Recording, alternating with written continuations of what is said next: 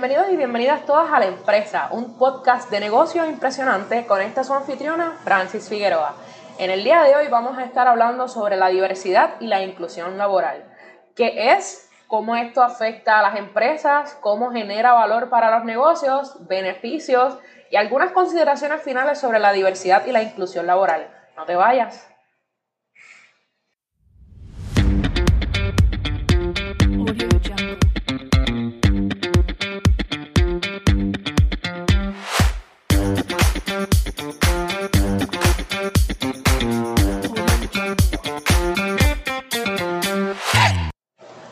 Comencemos hablando sobre algunos datos sobre la diversidad y la inclusión laboral. En los Estados Unidos se estima que las compañías gastan cerca de 10 billones de dólares al año en adiestramiento sobre diversidad e inclusión. Pero aún con semejante inversión de dinero, las empresas tienen dificultad en aumentar la representación de los grupos minoritarios. Cerca del 90% de los CEOs de Fortune 500 son hombres blancos menos del 4% son afroamericanos y menos del 6% son mujeres. De hecho, en las empresas con más de 100 empleados, la proporción de personas negras apenas ha aumentado un punto o sea, menos de 1%, desde el 1985. Esto porque en el 1985 la proporción de negros en las empresas era de 3% y en el 2014 es de 3.3%. Asimismo, la cantidad de mujeres se ha mantenido casi sin cambio, con cerca de 30% de mujeres.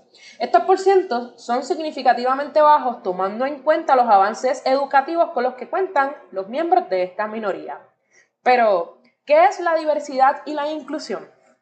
La diversidad se refiere a la diferencia, la existencia de la variedad o la abundancia de distintas características cuando hablamos de diversidad, debemos considerar que hay distintos tipos. Está lo que es la biodiversidad, que es la variación y abundancia de las diversas especies en la naturaleza. También existe lo que es la diversidad de ecosistemas, que es la multitud de ecosistemas que existen en la Tierra, entiéndase el aire, el agua, la tierra, los desiertos, etc. También tenemos lo que es la diversidad cultural, que se refiere a distintos derechos que poseen las personas por su identidad y valores culturales.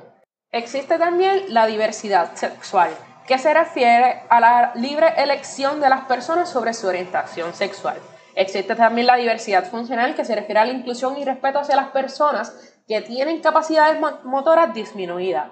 También existe lo que es la diversidad laboral, que esto se da cuando una organización pública o privada está formada por personas que comparten características diferentes de tipos superficiales como el color de piel o funcionales como pues son sus capacidades, destrezas y habilidades. Por otro lado, la inclusión es una actitud por integrar a todas las personas de la sociedad con el objetivo de que éstas puedan participar y contribuir en ella y beneficiarse de este proceso. Busca lograr que todos los individuos o grupos sociales puedan tener las mismas oportunidades y posibilidades para realizarse como individuos. Al igual que la diversidad, debemos recordar que existen varios tipos de inclusión. Algunos de estos son la inclusión educativa, que se refiere a que las escuelas deben ser capaces de incluir a todos los individuos en el proceso educativo sin importar su condición, origen, raza, religión, género, entre otros. Y también existe lo que es la inclusión social, que es el proceso de hacer posible que las personas o grupos de personas sujetas a una situación de segregación o marginación social puedan pertenecer plenamente a la vida social. La inclusión laboral permite que las personas en condición de vulnerabilidad tengan acceso a un empleo digno y decente. La diversidad y la inclusión generan valor en los negocios. Esto, muchas empresas hoy día consideran que la diversidad y la inclusión son una nueva oportunidad porque les permite tener hombres y mujeres que desde sus diferencias generan una, diversidad creadora y enriquecedora en las empresas. Esto, ya que cada uno aporta desde su singularidad para favorecer modelos de trabajo más humanos que les permite a todos tener la capacidad de desarrollarnos en las dimensiones personal, familiar, profesional y social. Raquel Hill directora de recursos humanos de Sanita Seguro, esto es una compañía que está localizada en España y se dedica a los seguros de salud, dijo que estamos hablando de un espacio en el que cabemos todos. Mientras más diversos sean los trabajadores que tenemos con nosotros, más aportación de valor hay.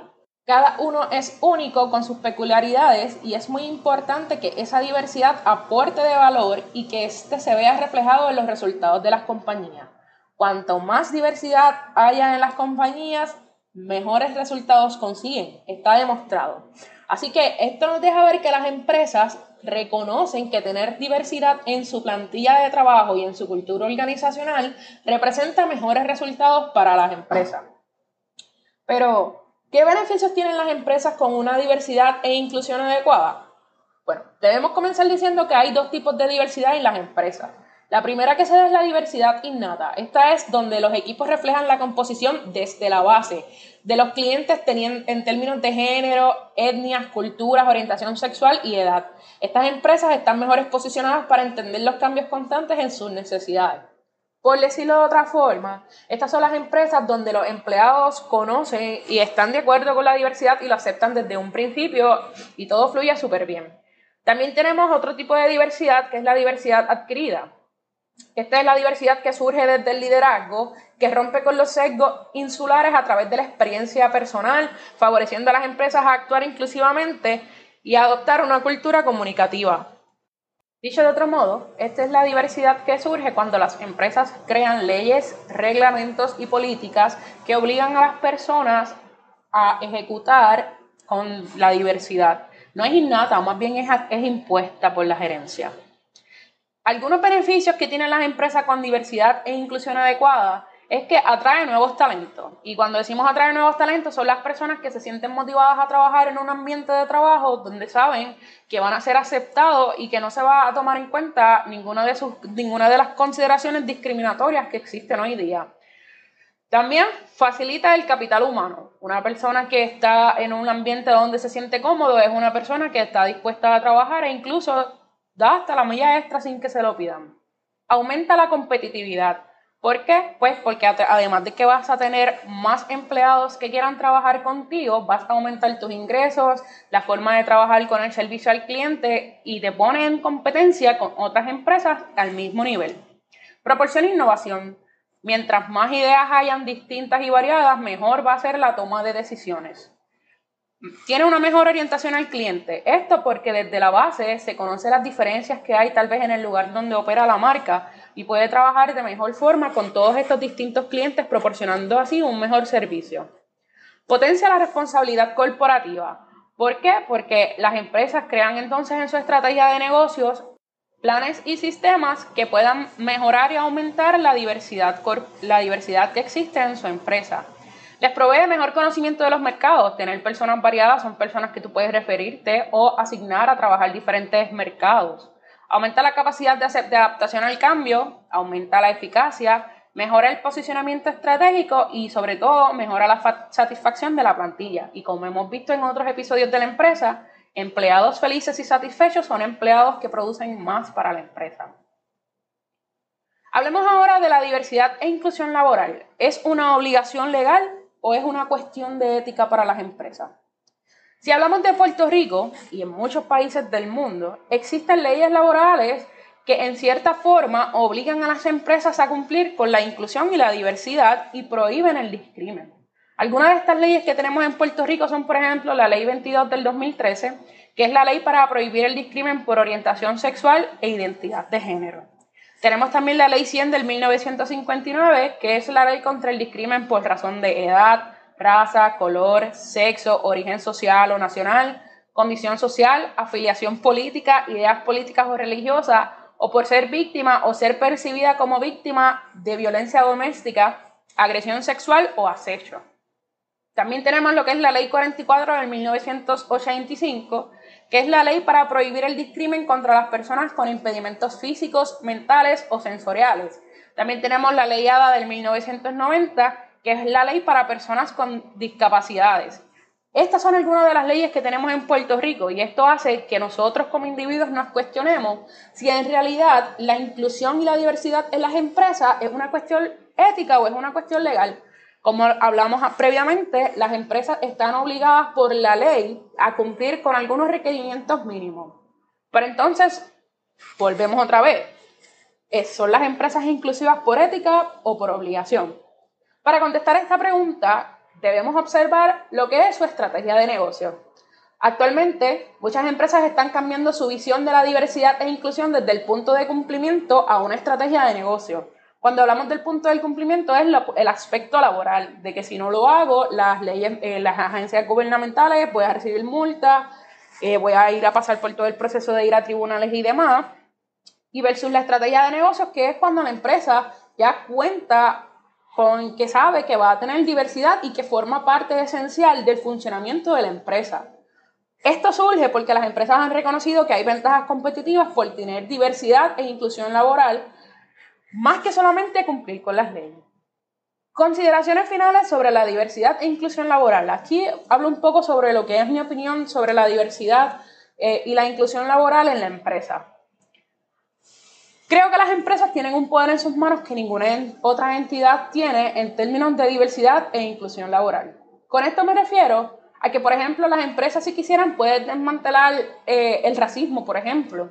Si hablamos de los Estados Unidos, las universidades no pudieran hacerlo, ya que hay solamente 20 millones de universitarios matriculados. Las iglesias tampoco, porque solamente tienen un 35% de las personas que van de forma regular. Las empresas, por su parte, tienen 162 millones de trabajadores de todas las razas que pasan un tercio de su tiempo en ese lugar y que pues van porque necesitan un salario y pues para obtener ese salario tienen que presentarse a, trabajar. Si las empresas utilizaran esto como parte de su cultura organizacional, eh, como parte de su política de diversidad e inclusión, y todos nosotros tenemos algo que ver con esto, definitivamente el mundo sería un lugar distinto, ya que estaríamos trabajando más a menudo con personas diversas y nos quitaríamos todos estos bias y racismos que tenemos encima. Así que, ¿qué se le puede decir a los patronos? Patronos, está probado que cuando tienes diversidad e inclusión en tu empresa vas a tener muchas ventajas, como por ejemplo es lo que es la atraer nuevos talentos, facilitar capital humano, aumentar la competitividad, propicias la innovación, tienes un mejor servicio al cliente, tienes una plantilla feliz.